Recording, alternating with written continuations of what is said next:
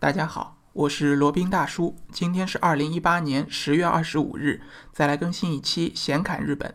今天呢，想给大家介绍一下位于北海道的一个叫大雪山国立公园。嗯，这个大雪山国立公园呢，是由两千米以上的群山相连组成的一个连峰啊。嗯，北海道的原住民阿伊努人呢，将其称将其称之为叫诸神的庭院。非常让人印象深刻的一个名字啊！它美丽雄伟的山岳风景呢，非常的震撼人心。其中它的主峰呢，就是北海道最高的旭岳，旭就是旭日东升的旭啊，日文里面叫阿萨希，然后也可以写作叫朝日旭岳，海拔呢高达两千多米。然后以旭岳为中心，大约二十三万公顷的广大区域呢，就被指定为叫。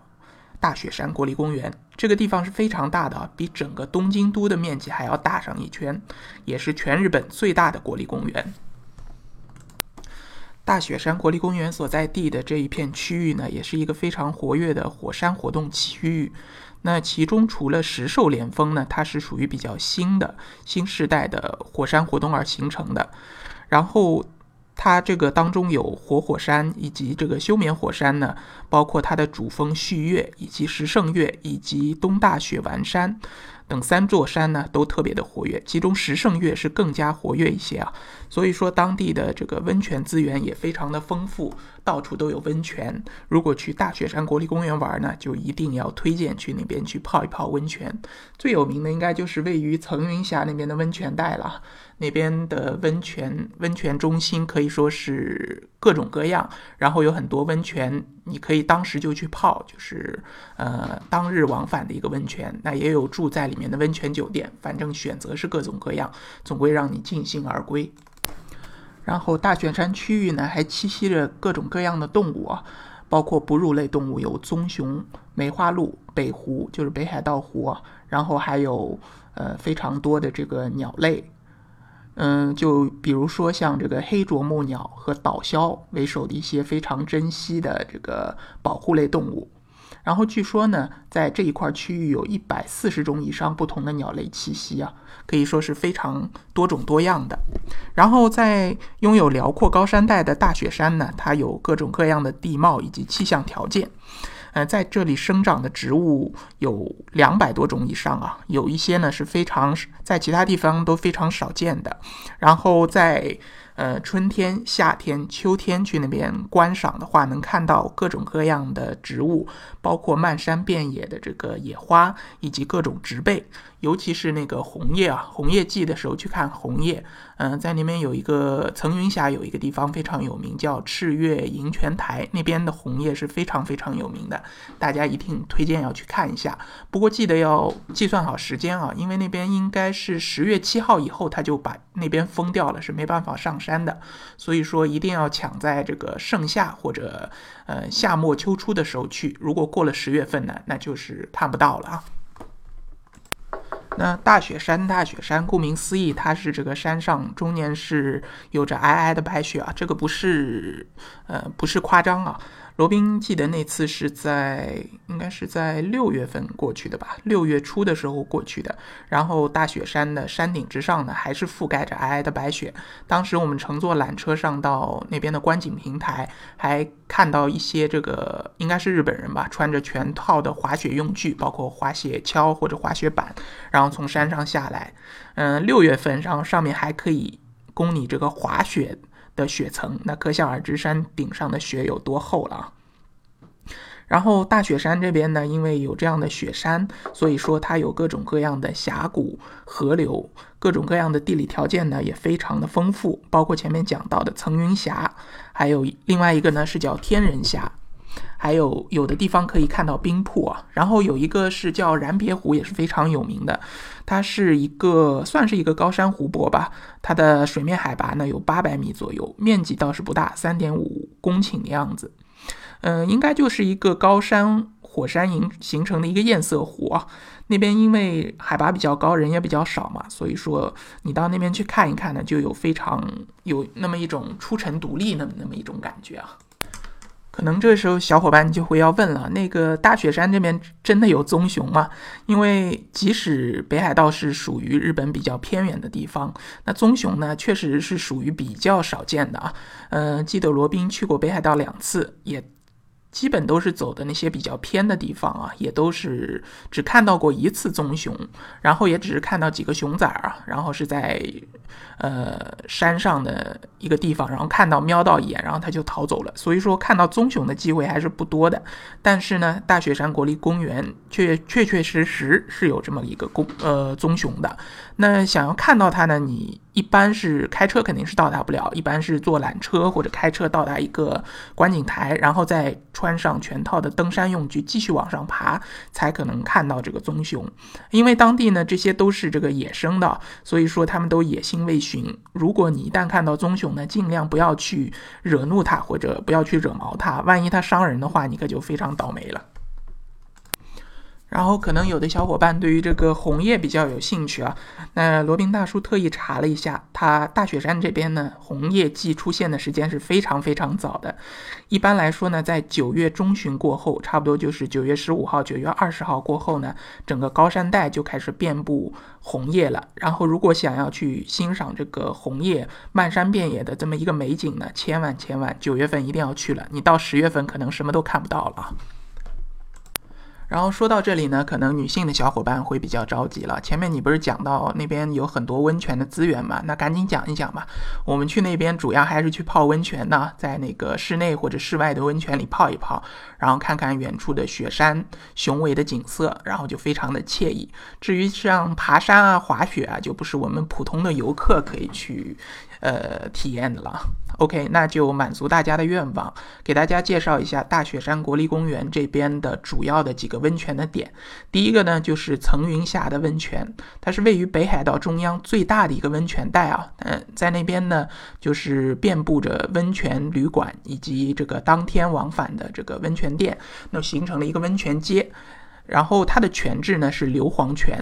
就是好像是有那种味道的，就是那种臭鸡蛋的味道。嗯，它的这个特点呢，就是洗完以后身上感觉会滑滑的，对于这个皮肤的肤质的改善呢非常有好处。然后还有一个呢是天人峡温泉，它也是一个比较古老的温泉了，是一九零零年开业的一个温泉。它呢是硫酸盐泉，但是罗宾没有研究过硫酸盐泉这个和硫磺泉有什么具体的区别。然后另一个呢，就是旭月温泉了。旭月温泉呢，作为大雪山公园的这个主峰啊，它这边的温泉呢也是非常有特点的。呃，是一个高山温泉，在海拔是一千米左右的一个地方，是一个岩化物泉啊。嗯，当然罗宾没有去那边泡过，我只去过这个层云峡这边逛过一下。然后其他地方像石胜连峰区域呢，还有石胜叶温泉，还有吹上温泉。然后其他的地方呢，还有康平温泉这些地方。个人建议呢，如果想要体验温泉的话，可以选择这个层云峡温泉，因为那边有非常多的选择，而且当地的这个设施也比较完善。日本人可能想要去泡温泉，就是当地北海道人可能想要泡温泉，也会去层云峡比较多。多一点，而且呢，层云峡还有一个好处，当地有非呃，就那那块区域，它的景点是比较密集的。记得有那个什么几个瀑布啊，这个好像是叫双子瀑布吧，有点忘了。然后还有前面提到的那个赤月银泉台，离那边也不远。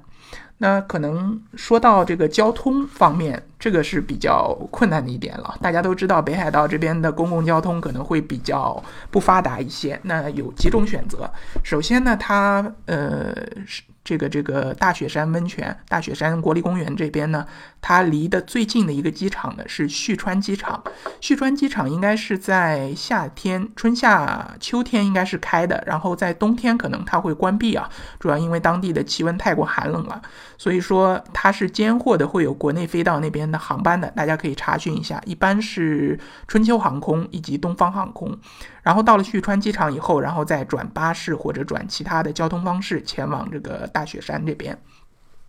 那推荐的交通方式，一个就是自驾啊。当然前面讲过，现在日本对于中国的驾照以及这个中国能够到手的这种国际驾照，现在都不太认了。所以说自驾可能这种选择就比较困难了，除非你是在海外留学过或者考过海外的那些驾照，才能够采用这种方式。那另外一种呢，比较舒适的方式，但就比较贵一些啊，就是包车。包车的话呢，它比较适合像北海道这么大的一个地方，因为它当地各个景点之间相对。来说离开的还是比较远的，而且呢，它的公共交通也不甚发达。包车的话呢，能最大程度的让你整个旅行紧凑一些，然后更有效率一些。但这个缺点当然就是价格方面了。